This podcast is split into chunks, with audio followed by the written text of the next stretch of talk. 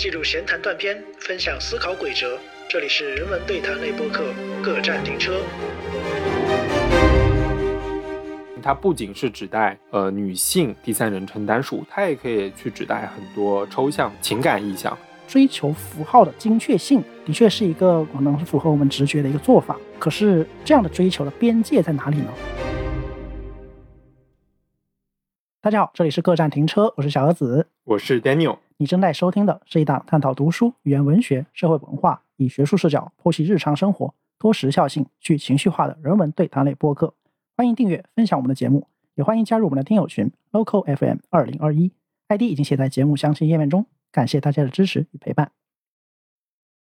那今天我们要来聊一个在语言文字史上比较至关重要的话题吧，就是关于“他”这个字。“他”是哪个字呢？是第三人称代词中的表示女性的“女也”那个“她”。对，这个字在标题里面，想必大家也看到了。这个字的背后有非常多的有趣的故事和历史，想给大家分享。那么今天就来探讨一下，大家是否遇到过这样的一种书写场景，就是我们需要预设一个抽象的群体。但是我们不能指涉他的具体性别，有可能他是一群人，因为他的性别不特定嘛。比如说，大家是否看到过这样的一个广告文案啊？就是用了我们的产品，啊，你就可以抓住那个心爱的他。哎，这个时候这个他字，因为可能不具体指是某个性别，所以他会用呃汉语拼音的那个 ta 这样来表示。那这个时候可能就模糊掉这个他字的那个性别属性了。我们就为了覆盖到更广阔的群体吧，我们就选择了表音而。不表形，就把它音说出来就够了。然后它这个发音呢，它在表示第三人称代词的时候啊，它同音却不同义，这给它带来了非常多元的所指嘛。那我们都知道，它字可以写成，就是在表示指涉第三人称的时候，有三种写法：人也他，还有我们今天要讲的女也他。当然还有一个就是表示呃动物性别的一个宝盖头那个他嘛。那么我们今天要讲的这个指涉女性的第三人称代词女也他呢，这个词是如何进入汉语的？不让我们习而不察的呢？其实可能出乎大家意料的是，这个字“女也她”，它进入汉语的时间其实并不长，也只过了一百年左右的时间。那么，在中国的古文里啊，就文言文里，第三人称其实并没有一个性别的区分呢。通常我们是直接标记他的身份，比如说其人如何如何，对吧？其父，妇女的父，其父如何如何，或者是像那首著名的词“众里寻他千百度”一样，这个他就用人也他来表示了啊。尽管这个他。我们可以把它解释为可能各种东西，对吧？甚至是国家象征啊，什么或者是君王啊，对。但这个时候它的那个表示的含义呢，由于它的单一性，就可能比较模糊，或者丧失了一些能够解读的空间。但是啊，这样一个用“人也他”这个字来指代男性、女性，甚至包括动物各种奇怪的东西的这样一个传统，在近代遇到西方的文化的冲击的时候，却产生了瓶颈。就比如说在翻译很多小说的时候啊，里面经常出现人和他人的关系。甚至一群人之间互相作用的一个场景，比如说，大家设想这样一个场景啊，就是我们眼前有一个男性、一个女性和一个动物，然后他唱、他跳、他在叫。大家如果只听我这样描述，是完全不知道是谁在唱、谁在跳、谁在叫的。如果我们把它写成书面语的话，这个时候我们书面语中缺又缺乏能够区分它们的符号的话，我们就只能用人也他来表示哦，人也他在叫，人也他在唱，人也他在跳。这个时候就会产生混乱。但是不管怎么样，如果这时候有了一套能够区分它们的符号，那一定是更加便利的。那怎么办呢？对吧？怎么区分呢？那不难想象啊，就是我们会遇见两种处理的方法。啊，一种就是我们从已有的、现有的或者是古代的词库里面选一个字啊，这个字它本来可能不具有区分它们的意思啊，就有表示标记它们的意思，我们赋予它这样一个新的含义啊，这是一种路径。还有一种呢，就是造个新的喽，没有我们造个新的，我们很快会面临到一个问题啊。我们怎么知道我们造出来那个新的字在传统的古文里没有出现过呢？这个非常有意思，因为今天我们要讲的“女也她”这个字，大家以为它是新造的，其实它在中国传统古文里就已经出现了。比如说，在宋代的《集韵》一本讲呃音韵学的一本书里面，它就已经有标记。它在里面的意思呢是，它可以表示就是姐姐的姐，这个时候它的发音不是它，而是念姐姐姐的姐。它还有一个发音就是池池塘的池。那这个时候，它更多的用于表示人的名字啊，比如说张弛、李弛这种感觉吧。它没有现在这个人也他这个发音，也没有人也他这个意义。所以这个时候，我们只是从古文里把它这个符号选取了出来，我们赋予它新的含义、新的发音。那如今的我们呢，都知道了历史的选择了，女也她呃取得了胜利，也成为了我们现在习而不差的一个常用词。可是回到当时的语境啊，哪一个会胜出，其实并不是这么容易确定的。为什么呢？因为当时她女也她这个字啊，我们在选取它的时候，其实面临了很多竞品竞争的对象。对，我们在很多竞品里面要选出一个词来代表呃第三人称代词的时候的女性的时候，我面临了太多的选择。所以本期呢，我们就会来梳理一下这段历史，然后让大家看到女野她是怎么样在这样的群雄逐鹿中脱颖而出的。好的，那我们在准备今天这期节目的时候呢，也是主要参考了两本书，也是先推荐给大家吧。一本是黄兴涛写的这个文化史专著，叫做《他字的文化史：女性新代词的发明与认同研究》这样一本书。那么我与这本书相遇也是一个非常巧合的事情，就是我看到他今年出版日文版。我是先看到日文版这个书讯，然后我才去回过头说啊，中文已经出了两版了啊，所以说也是给了我们丰非常丰富的一个史料的索引吧。还有一本书是刘和写现代翻译理论或者是文学理论的一本著作，叫《跨语记实践》啊，这本书也是非常的经典，出了好几个版本了。对它里面呢，也是花了一部分的章节讲到这个“他”字，还有一些在五四晚清。明初的这个时期翻译新词的一个过程吧。那因为跨语系实践，就是说在不同语言的互相交融碰撞之间产生了一种互动关系。而就是我们今天说的“女也她”这个字的创生和认同呢，就是这里边一个很经典的例子。那其实关于“她”字的一个论争吧，在一百年前的五四时期，一直到三十年代、四十年代，甚至到五十年代，都一直还存在着这个论争。它整个历史是比较漫长，而且是复杂的。我们不可能说把当时的很多的论点啊、细节啊全部给呈现大家，我们只能说选取一些比较有代表性的。对，我们选取一些比较有代表性的一些观点吧，来呈现给大家。因为我感觉，呃，我也是找到了一些比较通俗性的文章，看看一般情况下是怎么介绍这个历史过程的。我就发现，好像会有一个很简略的概要，或者说大家普遍认为的是刘半农。在他的一首新诗《叫我如何不想他》这首新诗当中，第一次使用了这个“女也”他字，然后是刘半农本人发明了这个字，然后大家一看，哇，这个字特别特别好用，然后就逐渐普及了。那这样的一个历史解释过程呢，就是太简单了。实际上，历史要比这个复杂的多。首先，这个字是不是刘半农发明的，对吧？是不是他第一次用的，都要打一个问号。而且是不是这么快就普及了？大家都呃鼓掌欢迎？历史并没有那么的简单。对它出现的时候，遭到了很多人的反对。他们反对的理由，在现在看来或许很可笑，可是，在当时他们却是很怀着一番热情来论证为什么不能用“女也她”这个字的。其实我们要想象当时的历史是如何在在这个不同字当中去进行选择斗争的话，我们其实可以想象现在的一些语言问题。会有一些同感嘛？比如说像德地德，对，有些问题甚至争吵到了如今都没有吵出一个结果。一百年前就开始争德地德到底怎么用，用哪些字，对吧？要不要分？到现在其实还在争。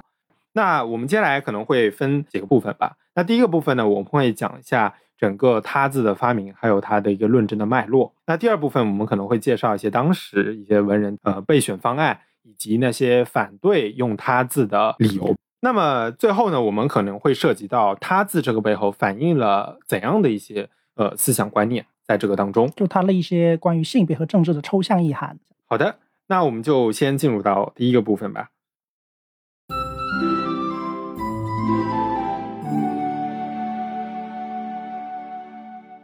好，那第一个部分是关于“他”这个字的发明和论争啊。刚才也说到，“他”这个字其实在中国传统古文里面就已经存在了。只是它不表示第三人称女性代词这个意义啊，它可能表示的是一些人名啊，或者是呃姐姐这个意思。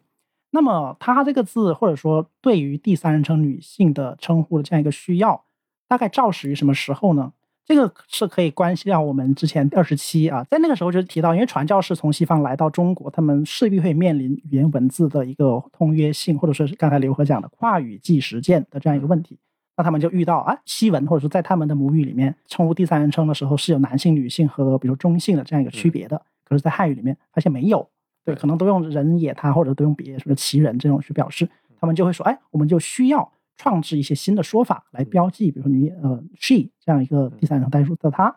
那当时有比如说像马里逊，他就是编英华字典的那那位仁兄啊，他在一八二二年啊，就是大概在十九世纪早期的时候，他就意识到了这个问题。他说 “she” 这个字在就是汉字里面没有对应物，所以他就用了一个权益的说法，就是该妇，就是、应该的应该的该，对妇女妇的妇就，这个妇人，对，这明显明显是一个权宜之计嘛，他只能嗯造出一个说法，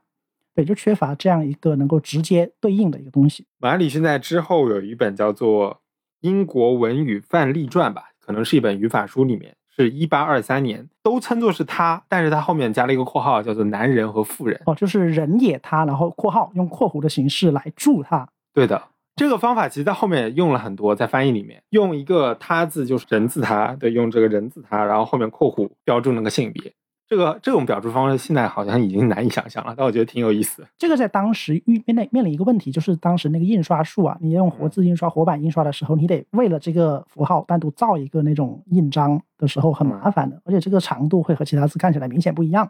对，每个字什么字间距、行间距都不一样，就很很难受。那后来在一八六四年的时候，还有一个传教士叫罗存德，对，他也意识到这个问题。可能他的想法就是说，我们需要一个不同于人也他，就传统那个他字的那个符号去标记。他用的是渠，就是粤语里面也称呼别人叫魁呀、魁嗯，一个人字旁一个巨大的巨，魁。他用的是这个字，但是这个字在粤语里面其实也是表示人也那个人也他那个他字，就无性别的，或者说是传统来说只是就是男性这样啊，所以他为了区分，他还是在后面加了一个括号，然后说魁，然后括号女女。嗯，所以这个时候我们他在至少在这个阶段吧，我们还是看到很多人只能用注解的形式来标记这个字。呃，刚才说到了两种方案里面，对吧？一个是从古字里面选一个字赋予它新的意思，还有一个是造一个新的字，都没用上，好像。都没有用上，啊因为当时可能觉得啊，就是这样的成本可能太高，所以我们通过注解的形式，像打补丁一样，能补丁行能用的先用着了。可能我觉得这个也和当时的那个语言材料或者说是东西文化语言碰撞的频率还没有这么复 对，频繁有关。如果你要大量翻译英文小说的话，对，嗯，就会出现问题。但是到了一八七八年，情况就发生了一个变化，历史上第一次出现了以单个字嗯，来赋予这个女性她的这样的一个意思，但是当时用的不是她字啊，用的是一字，哦，伊人，所谓伊人，在水一方那个伊，用了这个一字，但是它是第一次出现在郭赞生翻译的一本文法出街的，文法是指语法。对，然后呢，他他也给无性别的第三人称，就是现在的这个宝盖头这个他赋予了另一个字，就是彼，嗯，彼岸的彼啊，对，嗯彼岸的彼。好，所以说这个郭赞生感觉是一个很很厉害的人物，他第一次用三个不同的字来赋予给了我们目前的这个三个就差异化的这个第三人称。对，他在翻译的时候，他意识到 he、she 和 it 这三个英文标记的那个需要在翻译的过程中能够实现一一对应的话，他就给他造了一个字，而不是像之前那样打补丁了。但是我们刚才介绍的这些字典啊、语法书啊，呃，他们毕竟没有对这个大众日常实际的使用直接产生影响，所以并没有把这些字给普及开去。那真正的引发了整个社会啊、知识分子之间的强烈议论的，那就是到了差不多五四时期，在《新青年》杂志上面开始了这样一个关于英文系字如何翻译的问题的讨论吧。其实这个讨论最开始确实是大家熟知的，呃，像刘半农啊、啊钱玄同啊、周作人最先开始讨论这个问题的。但是呢，他们讨论了之后呢，有很多的备选方案，我们可以介绍一下这些备选方案。我觉得有些还挺有意思的。对他面临了很多备选方案了。刚才我们说到所谓群雄逐鹿这样一个环境嘛，就当时除了保留惯用的人也他啊那个他以外，还有就是以及古有却赋予它新的含义的那个女也他，还有就是刚才提到的这个伊所谓伊人的那个伊，用来表示女性专属的这样一个称谓。还有一些是男女通用，但是它是一个新字啊。还有比如说像刚才提到的曲曲魁，粤语里面的魁，嗯，就粤语里面用的。还有就是沟渠，明月照沟渠那个沟渠啊，就是下面一个木字底那个渠字嗯。还有就是表示物体的一些词啊，就是、呃、现在就表示物体，但是当时被讨论过是否被用来可以表示女性的她啊，就比如说宝盖头那个她。那当然还有就是刚才说到的第二种方案了，就是造一个新字啊，这个就非常多了，因为大家知道汉字是一个写意的嘛。那比如说有刚才提到宝盖头的他，在他加个旁边加个女字旁，念成她。那还有就是像刚才说的，在后面标示小记，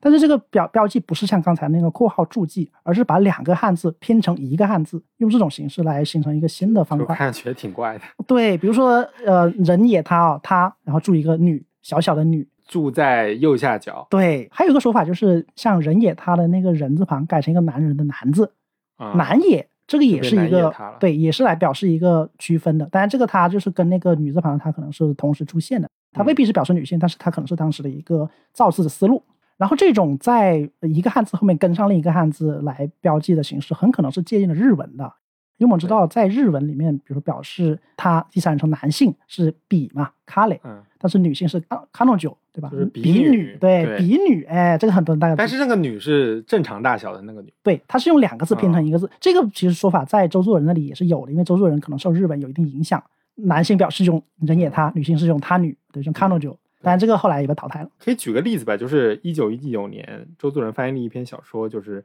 卖火柴的女儿》，可能就是卖火柴的小女儿，哦，女就是孩对安徒生那个。对的。嗯然后呢，他当时翻译了很多他，他写的全都是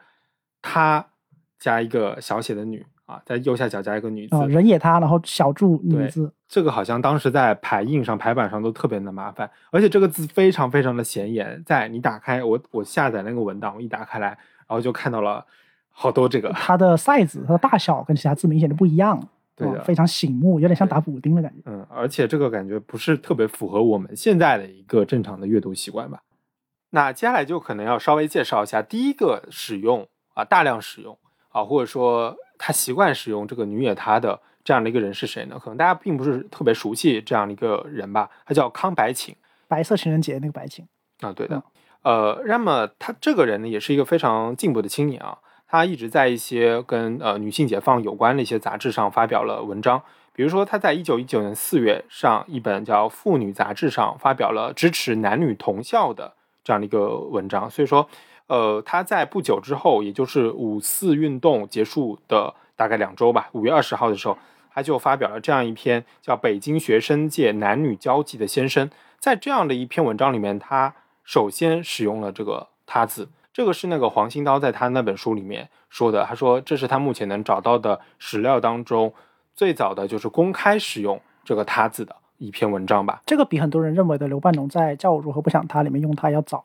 要早，为什么呢？啊，这里面讲这个史料问题有点复杂，就是说刘半农那首诗，他最早发表其实已经到二三年了，甚至还没有他另一首诗早。另一首叫做《一个小农家的墓》，这首诗是二零年下半年发表的，但是那首《教我如何不想他》，他是在好像是二三年才公开发表的，嗯但他写是什么时候写？可能二零年他就写好了，他一直藏着没有发表出去，或者说他在他那个新青年的朋友圈里面，大家已经互相传阅过了，所以说这个时候就会传，就会有这样一个时间差存在吧。所以这个就是史料上有一些比较难讨论的问题。而且还有材料指出，就是刘半农在一开始可能在副稿或者在内部传阅的阶段，嗯他用的是人也他，就是男字的那个他。对，对他可能当时他用的是古代，比如说众里寻他千百度那个意义上的一种抽象的他，对吧？就是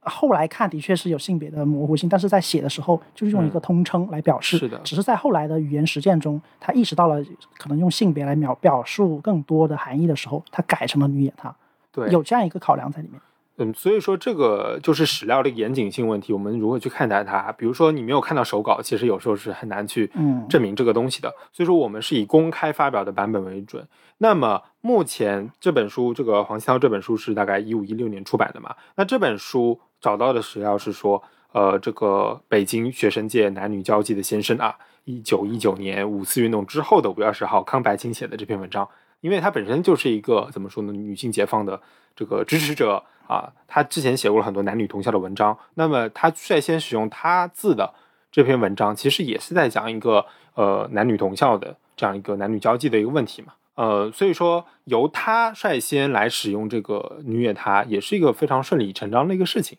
而且呢，他在不久之后，也就是八月份，他写了一首诗当中，也是用了这个女也他。在这个诗当中呢，并不是指一个女性的对象用了它，它是指一个汽船，一个船，他用了这个他已经开始在拟物的意义对，拟物的意义上用了这个“他”字，嗯也是再度的扩充了这个“他”的一个意义吧。而且呢，我还发现，就是在二零年的时候，就是一九年之后次年，二零年有大量的“他”字的使用已经开始了。比如说在俞平伯的一些小说里面，就有了很多“他”，还有像王统照啊什么这些文档，我都我都已经下载下来，然后确认了一下啊，他们嗯确实使用了这个“他”啊，防止出现一些错误。对，而且我就发现，好像他们使用它的时候，也不一定是指这个女性啊，甚至有很多呃任何的这个美好的事物事项都可以用这个“它”字来指代。这个等下我们可能还对，会，这关于它这个字的一些意涵和象征意义的时候，象征意义我们会提到这一点。我们可能待会儿还会再去做一个介绍吧。所以我们可以大致的看到这个时间线索，也就是在五四运动大概就正好过了这样的一两年的时间，这个女野它是被大量的使用过的。嗯当然，我讲这个大量是指我们目前能找到的公开版本当中，对，呃，有有这样的一个使用的一些案例。材料和文献的证据表明的大量使用。对的，当然，还有一个可能要严谨的补丁打一下，就是说我们说首次使用的时候啊，这里我们要明确，就是首次使用不是说它在文献中第一次出现，因为刚才也说到，在集集运里面它是有出现过的。嗯我们说的首次使用是它在表示第三人称女性单数的意义上被首次使用。啊，对，对，所以我们就默认了这个条件了，就不会具体解释了。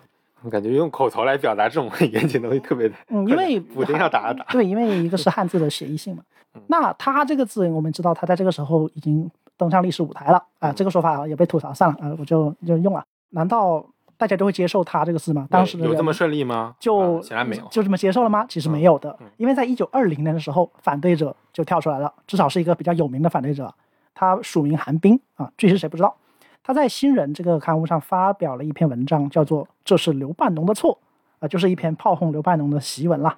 他针对了刘半农以及刘半农使用“他”这件事提出了异议，他认为不能不应该使用“他”字。对他，他有很多理由，我们之后会概括。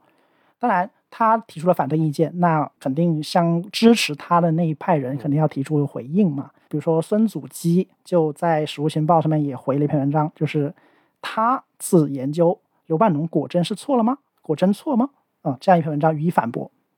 那韩冰肯定不服啊，韩冰又跳起来又发了一篇文章，叫做“驳他自研究刘半农不错，谁错？”对，这 类似这样一篇文章，就开始在报刊上打起了笔仗。关于他的争论就陷入了一个进入了一个白热化的时期吧。当时的那个 主编好像还把这些文章搜集了起来，弄成了一个集子，类有点像现在的微博热搜那种感觉，弄上来让大家一起讨论，就成为了一个比较明显的文化现象吧。那后来，呃，一九二零年啊，当时在欧洲留学的刘半农呢，也加入了这次论战啊，他就写了一篇他字的问题，然后他寄回国，发表在八月九号的《学登》杂志上。那韩明也不服，韩明又回了一篇文章，反正这个比战就一直这样，在一九二零年一直持续了下去。然后大家就不需要知道一些具体的时间、人物、地点了，我们就概括一下他们的一些讨论的核心观点吧。对，就反对他字的理由。，对，比如说就以韩冰的理由为例嘛，他的理由比较有代表性。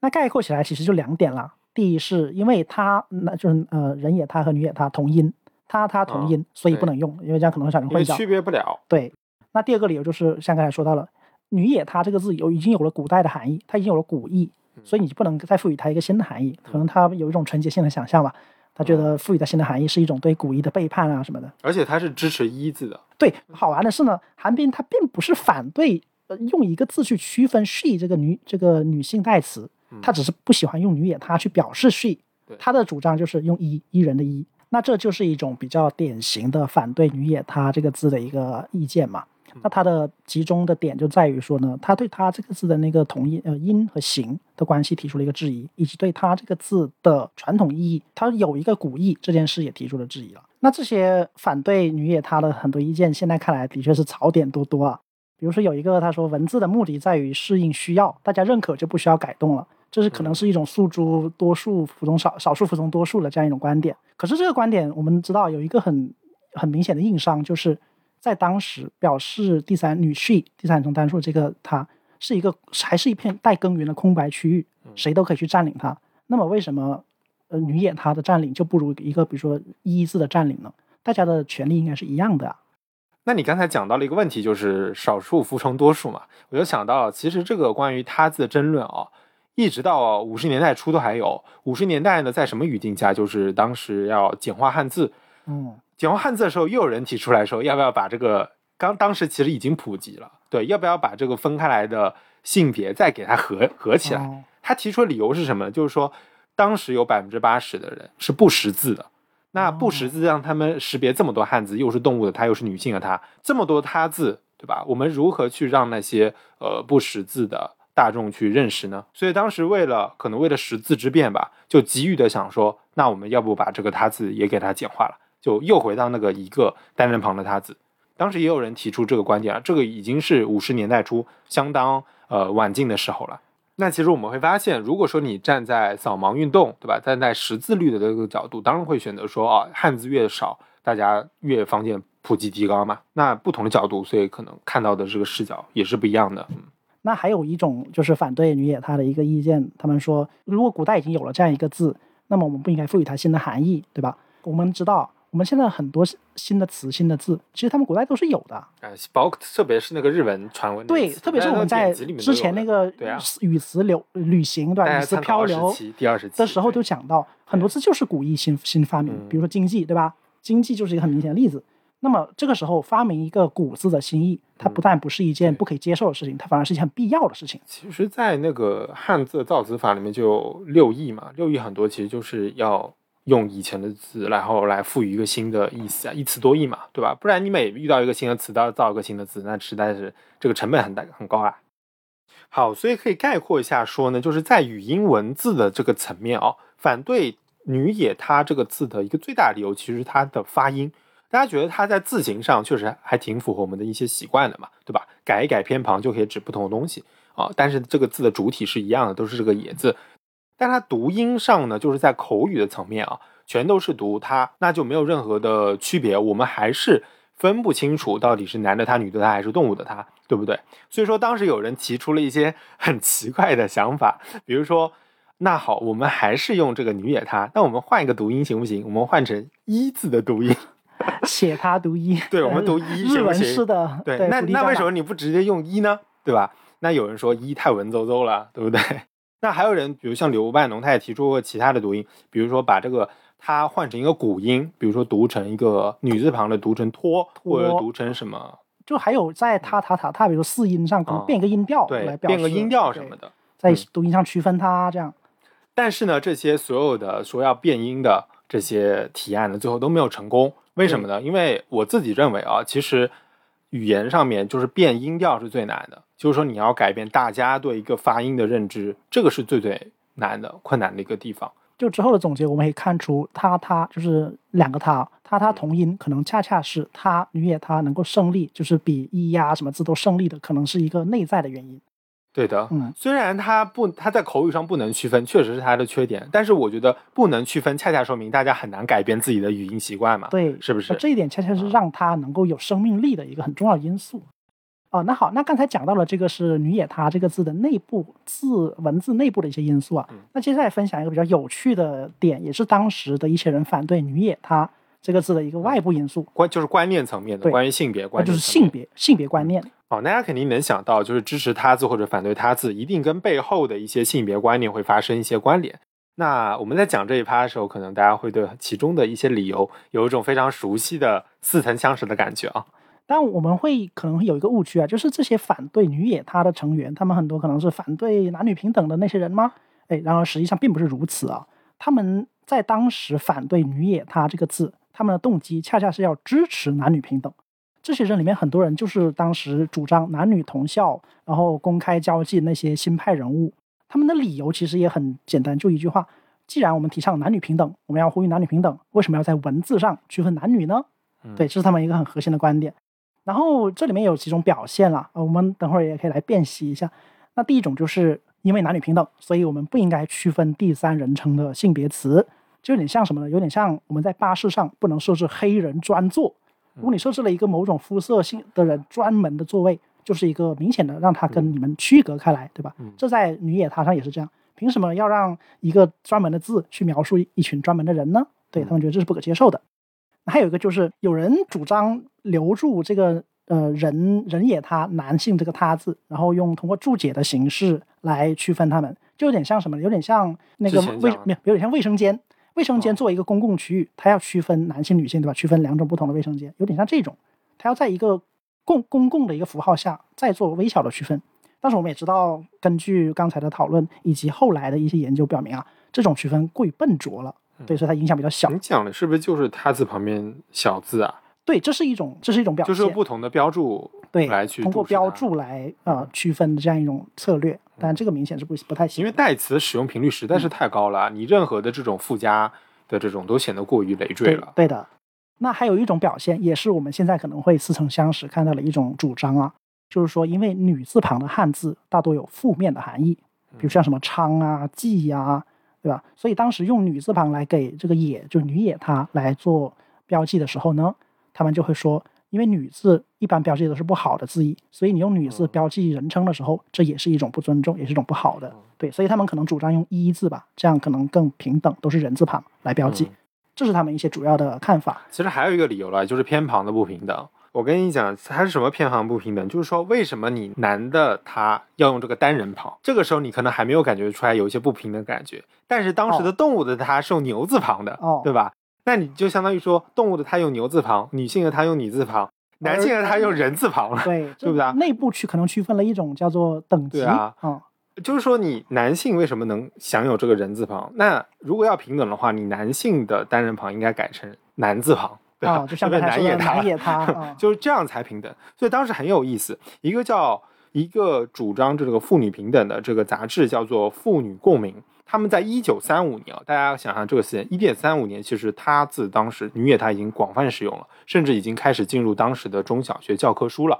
这样的一个时期，他们这个杂志就是公开发表了一个声明说，我们杂志不要用女野她啊，就是因为他们觉得这个偏旁不太的公平。因为当时也出现了这个动物的它嘛，就是牛字旁，他们觉得说啊，把女性和动物联系在了一起啊，这个是非常的不平等。所以说，这个就打破了我们可能固有的印象，就是认为说哦，反对他的那就是在反对呃男女平等，对吧？女性解放，其实未必，在当时的人看来，可能这个偏偏旁本身就代表了一些不平等的因素了。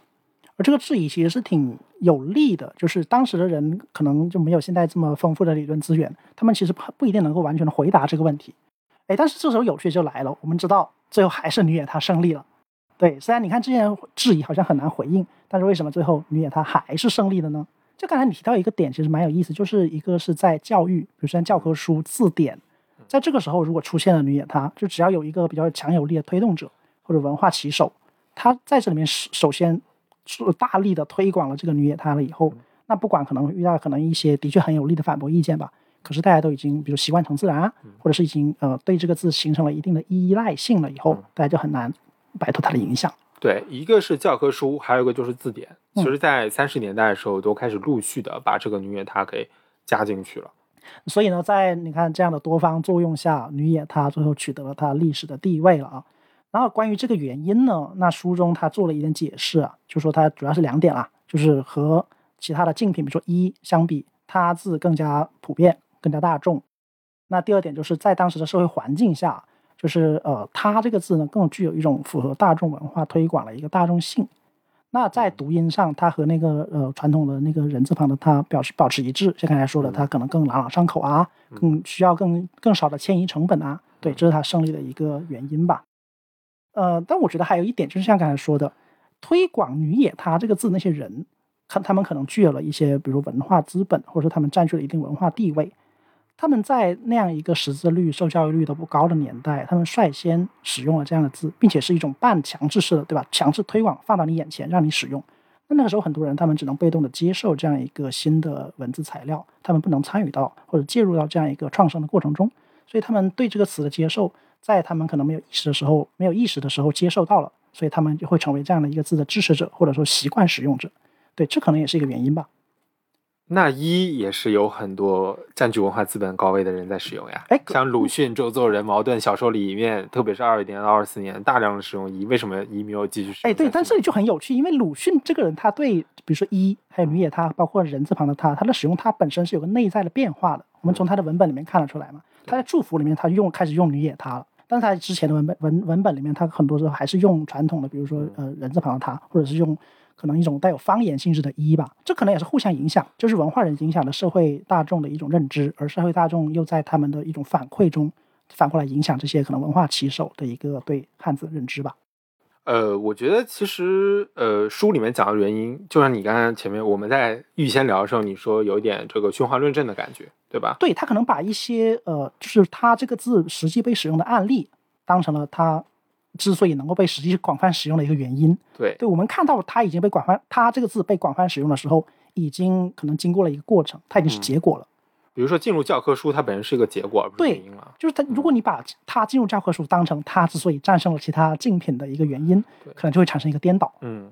那我自己提供的一个解释就是说，我们为什么要区分这个“他”字，对吧？我觉得最开始的原因其实就是因为翻译，就是我们有这个翻译的需求，所以我们要区分。尤其是在现代的小说，人物情节越来越复杂的时候，那这个性别混杂，我们必须要有个明确的指代。那我们要写出这个“他”，但是你同时也会发现，比如说现在我们有用到“你”嘛？你其实，在繁体中文里面还是好像是有区分性别，对，就是女字旁的那个你。但其实你是没有必要去性别区分的，因为你就是我在跟你交流的时候，对吧？你就在我面前，我没有必要去来指称你的性别，就是说它不会产生混乱，不会产生歧义。啊，或者说在比如说刘和这样一学者的观点里面，就是用他的时候，他的那个跨度更大，对，它指示的可能是一个更遥远的存在。是的。而你的时候，就算我们可能设想一些极端情况，我面面前有比如说呃男男女同时存在的时候，我可以用人称或者用一些语气来区分甚至用一个眼眼神嗯，我就能指指称你了。区分这个第二人称你的的。性别观，但是对，他第三人称他却很难做到这一点。是的，就是他，他可以指称世界万物，对不对？嗯，所以在我们的，在我尤其是书面语当中啊，就是翻译的这个过程中，我们是需要进行一个区分的。但是我反过来想说，在口语当中，我们是不是一定要去做一个读音上的区分？区分这个东西，好像这个必要性是未必的，而且困难太大。困难重重。因为你要首先，如果说你要在口语上区分，你必须要改变一个第三人称的这个发音。我觉得这个是对于大家的这个挑战是很大的。对，就改变语音是很困难的一件事情，比改变文字要难。大家知道舌头的习惯是很难很快调整的，所以现在很多古字都已经有了新的读法，像什么“远上寒山石径斜”这个很经典的例子。就是说那个什么说服啊，哦，对，说服、说服，好像至今也是在吵，对，就是变成标准，要迎合大家的一个日常的使用习惯了，是这样倒过来的。所以说，使用习惯这个本身是很难去呃纠偏的。你说啊，大笔一挥说我要创造一个新的读音，谁谁理你啊？是这种嗯感觉。对，所以我觉得很大的一个原因就是说，我们对于呃第三人称性别的区分，主要可能是在书面语境下去区分，但是口语语境的话会稍微好一点。就是说，比如说我们口语当中遇到了这个混乱的时候，我们完全可以直接把这个东西的名字说出来，嗯，我们就可以避免使用代词了啊。但是可能在书面环境当中，呃，因为书面它是线性的嘛，有些东西它没有办法去解决这个样一个难题。嗯也就是说，我们在书面的情况下可以尽可能追求严谨，而在口语的情况下，我们追求的是灵活。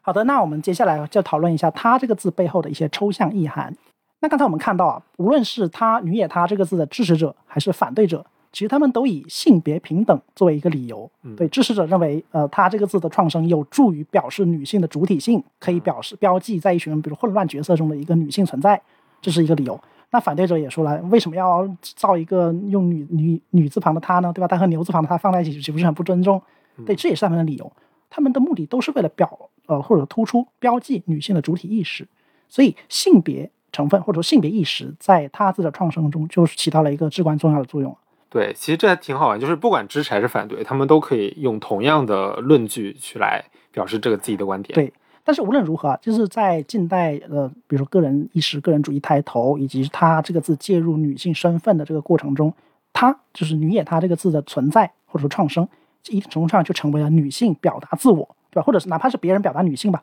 的这样一个有效的工具了。对，这个时候，比如说女性要表达自己身份的时候，或者说我们作为一个或者当时的人吧，作为一个创作者，要表达一位女性的身份，比如像鲁迅写呃祝福这样的时候，表达一位女性身份的时候，女也她的存在就为这样一个主体性的一个不同于其他存在，嗯，要提供了一个很很有力的标记吧，嗯至少在书面上体现了一个标记。是的，好像女性的，就是女性的身份以及身体的这种书写，进入一个文学书写中，也是在这个时期开始起来的事情，好像是这样。嗯，是的。而且当时很多是用这个女也她来表示一个非常积极的一些意向。那么尤其是在新诗当中呢，这个她会拓展出非常多的意思。那比如说比较具体的啊，比如说我们看到的月亮，它可以用女也她来指涉；还有说自己呃身边的一些心爱的物品，可以用女也她来指涉。那延展开去，会牵扯到更多的呃有情感连接的抽象的意象，比如说小到个人的一些理想啊，还有我们倾注情感的努力的一些事业，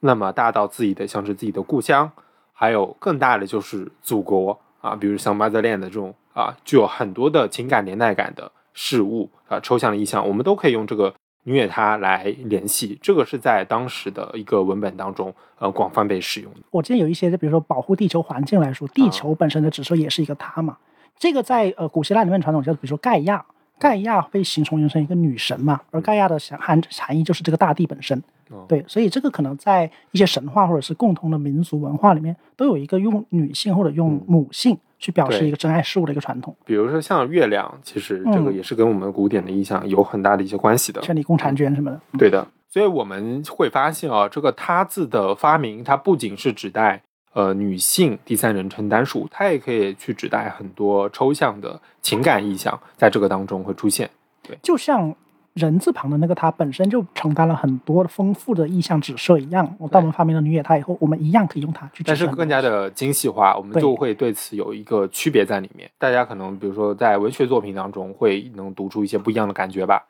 好的，那关于他字的创生和论证的历史性讨论，我们大概就到这里。最后呢，我想就是在历史和哲学这两个维度上做一些呃拓展式的讨论，也希望与大家一起探讨。那第一个就是我比较好奇的是啊，在汉语的历史上，我们有几次大的交融变革期嘛？除了我们就是今天谈到的耳熟能详的这个清末民初呃新文化运动之外呢，还有一次就是在魏晋时候佛教的传入，当时译介了大量的佛经，然后很多佛教词汇像什么涅槃呢，都进入了汉语。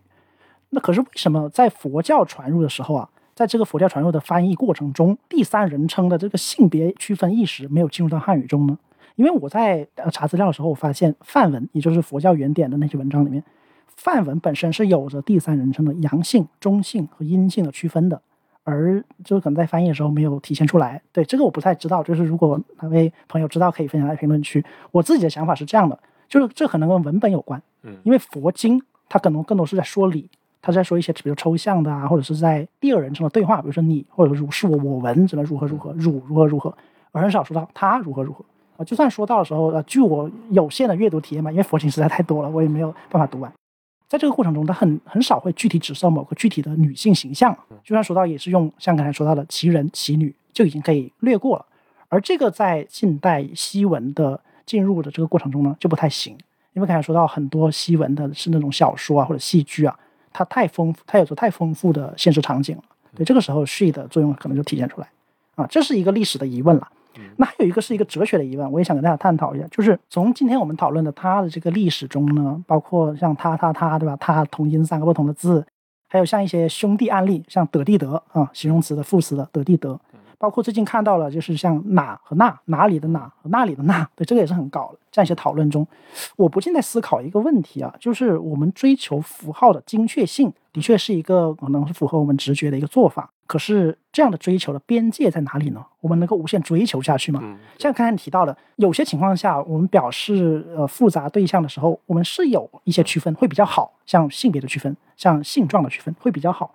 可是这样的区分如果无限进行下去啊，像你说的，如果是呃牛和马用一个偏旁。那鱼和虫又要用一个偏旁，那是不是鸟也要用一个偏旁呢？是对无生物的要用偏旁，那有生物但是它已经死了，是不是还要用一个偏旁呢？对，这种当时真的有人列了一大张表，对，来讨论这个异想天 开，但是又非常细化，有种把生物学什么界门纲目科属种这样区分用在文字上的这样一种趋势。那么这样一个追求，它的边界何在呢？对我本人呢，当然是像德利德这样的严谨，像词性区分、性状区分的一个支持者。可是要问我是不是接受更细致的区分，比如说分出一个底底下的底来表示从呃那个从属关系，对我本人是打个问号的。嗯，就从哲学上讲，这是一个本体论的问题啊。就亚里士多德在他的范畴篇里面有所谓十范畴，就是那个范畴的说法。他认为凭借十条范畴，我们基本上就可以确定一个存在物的属性了啊。这十个范畴是什么？实体啊、数量啊、性质啊什么。用现在的一个比较通俗的讲法，就是英文里面不是有就是五个 W 嘛，When、What、Why 之类的这种说法。我们用这样的几个很明显的要素就能够确定一个东西。那上述就是我们说到这些词汇的区分，像性别的区分，他他他，对，还有就是状态的区分，得地得，还有就是远近，包括指涉关系的区分，哪里那里，对吧？这样一个区分，它无疑都是对这范畴的一种描述。它是这个范畴在不同领域一个还原嘛？可是呢，这样的描述如果我们不加限制，它就可以无限进行下去，对吧？比如说我区分了一个男性，那这个男性是生还是死的？那他生了多久？他死了多久？他生了时间有多长，他为什么生，他在哪里生，对要不用不同代词。对，如果这样都要用无限代词的话，这个代词就会无缘，就是无休无止，就没有意义了。所以我会认为，就是我们必须接受一些所谓本体论的妥协，就是我们的区分在一个程度就要打住，就停了，就不能再分了。这个标准在哪里呢？对，我觉得这个标准可能是一个动态的，就像刚才你说的，就是可能在以前没有这么多外文介入的时候，一个众里寻他千百度的他就可以指示第三人称了。可是，在我们遇到翻译大量的外文外文材料的介入的情况下，我们需要哎，至少性别上做一个区分。那之后呢？哎，这个我们就可能就无法预言了，对吧？可能未来有新的人，就关于人的一些性状的描述，它需要我们再创造一个新的区分方式，可能需要这个群体的主体意识产生的。对，而这个时候，这种所谓跨语际的实践和交融磨合吧，就会可能重复我们今天提到了关于一个他字的创生与认同的过程吧。但是我觉得你从本体论这个范畴论这个维度来解释这个问题，可能有一个有一个小小的点吧，就是说，那它是普遍性的了。你觉得？呃，至少说以亚里士多德的设定来说啊，它是普遍存在物都会有这样的属性和范畴，它是普遍的。那语词是不是存在物？当然这个也是有争议的。那如果如果说它。在亚里士多德的设定里面，它是普遍的话，那应该每种语言的这都是一样的。对，所以每种语言的这个代词区分都是一样。所以当我提出范文的这个意见的时候，我也很好奇，因为以刘和教授的观点来说啊，很多这种现象都是在跨语境的碰撞中才会有。那如果这个语季这个语言他们不碰撞呢？呃，它不需要碰撞呢？那会会不会不会有呢？其实也也是个谜。而且还有一个很有意思的点，可以在这里补充一下，就是说有时候碰撞出来结果是不同的。就比如说我们接受了英文当中。第三人称单数的这个区分，但是我们会发现英文的第三人称复数它是不去进行这个性别区分的，但是中文里是分的。中文里现在其实是分的，对吧？中文里用这个三个它加上门以后，我们可以区分出不同的这个代词出来。哎，对，说到门这个区分，在在那个刘和老师那本书里面也提到，门的区分也可以单独写一篇就文化史的研究了。而且门这个字很有意思，就是我们单数区分性别的时候。复数在汉语里面啊，我们用他们的时候，就是那个人字旁的他，他们的时候，这个指涉对象是混合的，它可能有男有女，对，但是女也他的他们却只是指专指就是女性的复数，对吧？他们。